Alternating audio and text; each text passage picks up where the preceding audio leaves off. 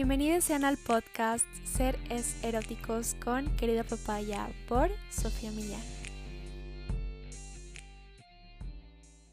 Hola, estoy demasiado emocionada. Wow, qué lindo se siente que al fin, después de tantos meses, ya tengamos podcast. En serio, no miden mi emoción.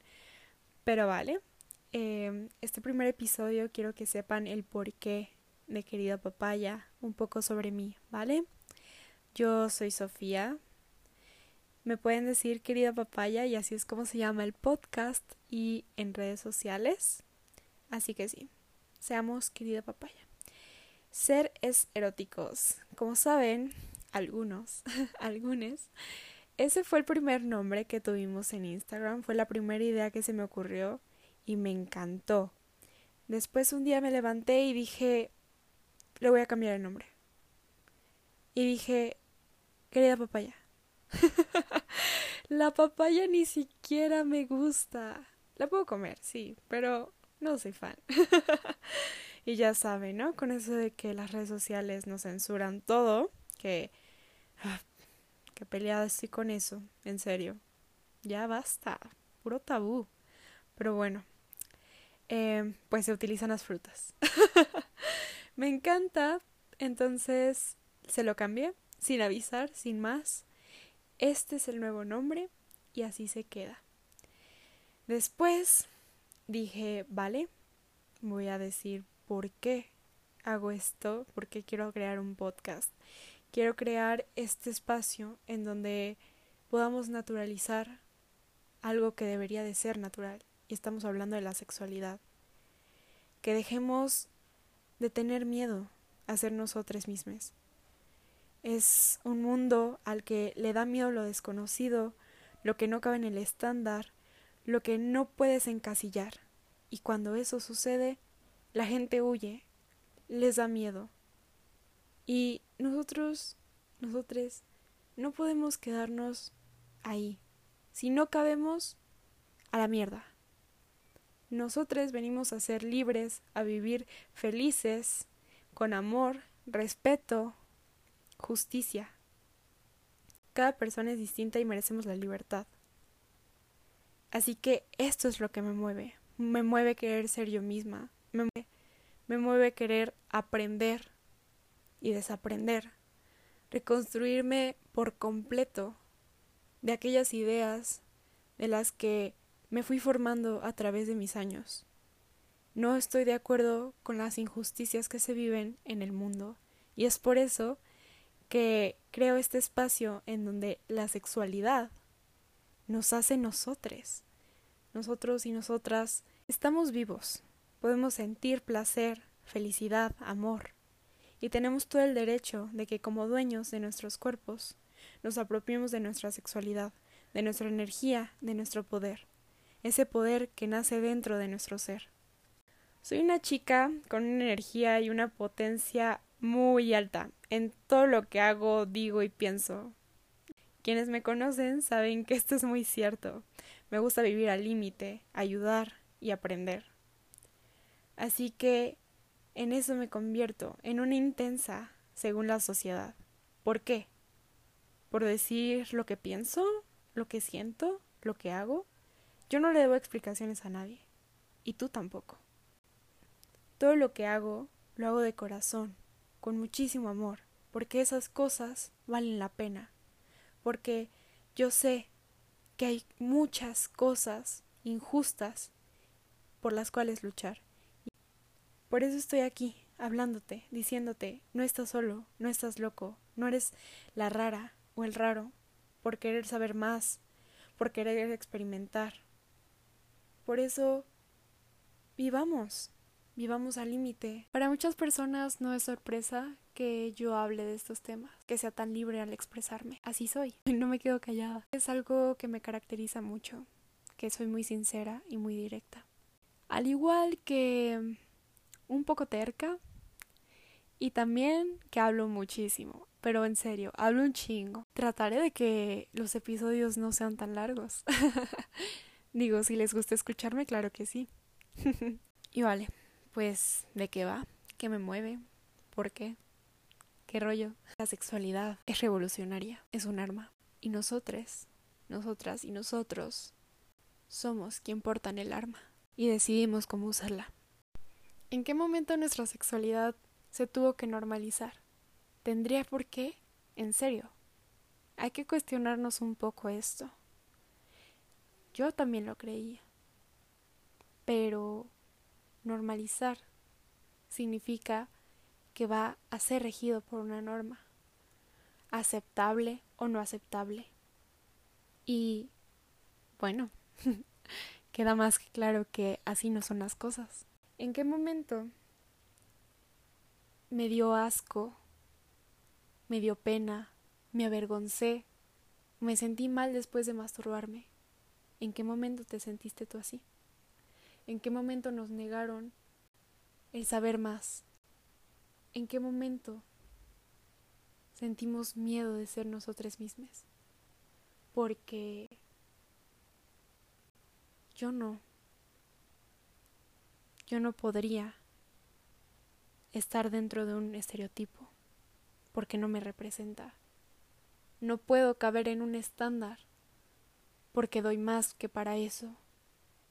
Y tú también. Para mí y yo creo que para muchas otras personas, esta es una lucha constante, una lucha de la que es apropiarnos de nosotras, de lo que sentimos, de lo que queremos, de lo que pensamos, de lo que queremos compartir. Yo agradezco que haya tenido una buena educación sexual, en serio, se lo debo a mis padres, porque veo y escucho tantas historias donde mujeres a mi edad nunca se han tocado, porque no saben cómo, no saben cuál es su clítoris, por qué se le dice vulva y por qué se le dice vagina. Y los hombres, ¿por qué tanto miedo a los juguetes sexuales? ¿Por qué no hay respeto cuando nos compartimos? ¿Por qué nos da pena que nos vean? Si ya lo estás haciendo te has decidido compartir con alguien. Y no puede ser así. Necesitamos que la visión que tiene el mundo sobre la sexualidad, el erotismo y todo lo que implica, porque sexualidad no solo es follar y punto, va más allá. No somos cuerpos que se masturban y no sienten nada. No somos cuerpos insensibles. Al contrario, sentimos mucho. Y dejar de sexualizar todo también. Mi cuerpo no es producto, no es consumo. Y a mí me gusta, me gusta ser quien soy. Regresando a que le debo muchas cosas a mis padres y entre eso les doy gracias por no haberme cortado las alas, por decirme las cosas como eran por no cuestionarme y por no regañarme sobre lo que hago y cómo ejerzo mi sexualidad. Recuerdo que a mis 11 años aproximadamente me llevaron a un curso donde no solamente hacías las paces con tu familia, sino te conocías más a ti. Y también nos enseñaron de sexualidad. Nos enseñaron métodos anticonceptivos. Nos enseñaban a sacar todo aquello que teníamos guardado y no lo expresábamos. Y para mí en ese tiempo fue muy complicado. Complicado porque había pasado el divorcio de mis padres y yo no había decidido quedarme con mi madre. Y yo tenía un gran problema con ella, del que espero después platicar más sobre ello. El último día de ese curso recuerdo que nos dijeron tienen que ir a comprar condones. Y la especificación así, casi en rojo, pero sin escribirlo, sino con palabras. Nos dijeron, los tienen que comprar ustedes, no sus papás. Y vale, pues, total. Que en ese momento yo creo que mi cuestionamiento era, ¿para qué quieren los condones? ¿Y acaso me los va a vender el, el del Oxxo? O sea, ¿en serio? a una niña de 11 años, que es lo que yo recuerdo. Si no fue antes, pero de que tenía menos de 13 años, eso era cierto. Al día siguiente llegó con la caja de condones y aparte yo era de las más pequeñas del curso. y la mayoría no teníamos ni idea. Nos preguntaron cómo se sintieron al comprar esto. Y todos contestaron como pues a mí me daba mucha pena. Mis papás no me quisieron dar dinero. Mis papás se preguntaron para qué. Pero, ¿qué carajo si tú decidiste inscribir a tu niño a este curso, no? Digo, bríndale las herramientas, ¿no? Explícale. Si ya tuviste la capacidad de meterlo a un curso donde uno de los temas que iban a abarcar es sexualidad, date el tiempo de platicarlo con él, con ella. Y bueno, entre que mucha pena, mucha vergüenza, el del Oxxo se me quedó viendo raro, que a mí sí se me quedaron viendo extraño, pero, o sea, yo sabía que no tenía nada de malo, así que simplemente fui y dije, quiero condones. Y recuerdo que el señor este me dijo, ¿cuáles quieres? ¿Cómo que cuáles quiero? Solo quiero condones. Y, y me dijo, es que tenemos de sabor, texturizados, ultra... ¿Qué? o sea, mi cabeza voló. No podía creer que existiera tanta variedad. Y digo, explícame, ¿para qué sirve cada uno? Ya digo, ¿no? También, si me los vas a vender, pues explícame las funciones, ¿no? Yo creía que hacían magia, seguramente. Pero bueno, ya sabemos que lo que hace magia es otra cosa. Los pedí en el Oxxo, me dieron un condón. Había muchas personas que llegaron sin condón a la clase. Y nos dieron verduras. Nunca falta quien se pone a inflar como si fuera un globo, ¿no? Que claro, repitamos, sin globito no hay fiesta. y ya, eso fue lo que sucedió, nos enseñaron a colocarlo, había personas que estaban ahí chupándoles que porque sabían a frutas y bueno, sí, también. fin de la historia. Creo que es como algo que a mí me marcó demasiado. Hasta el día de hoy me acuerdo, me da risa y creo que fue lo que le dio vida y el marca que necesitaba mi para comenzar mi sexualidad. Definitivamente yo creo que, que eso fue lo que lo impulsó. Y desde entonces la vivo. Recuerdo que que las primeras veces que estaba consciente de la masturbación, aunque no sabía que ese era su nombre, me gustaba. Recuerdo que por las noches me tocaba y, y decía, wow, es que ¿qué es esto? Me encantaba, ya sabes, la almohada. Y había momentos en los que yo me llegué a sentir avergonzada.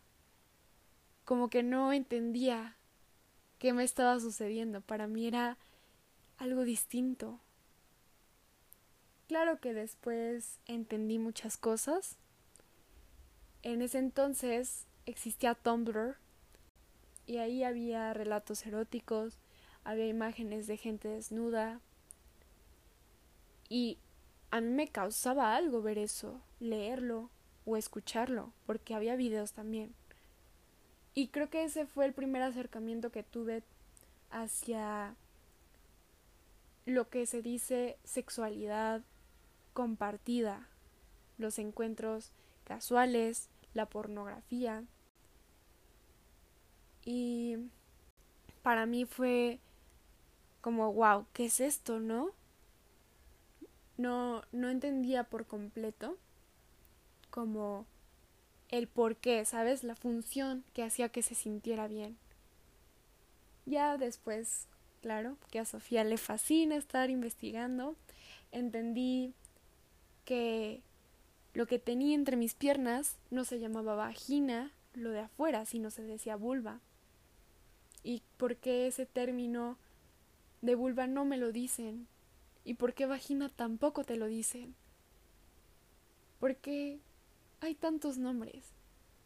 Chocho, cosita, colita. ¿Qué demonios? ¿Por qué no nos enseñan a decirle por su nombre?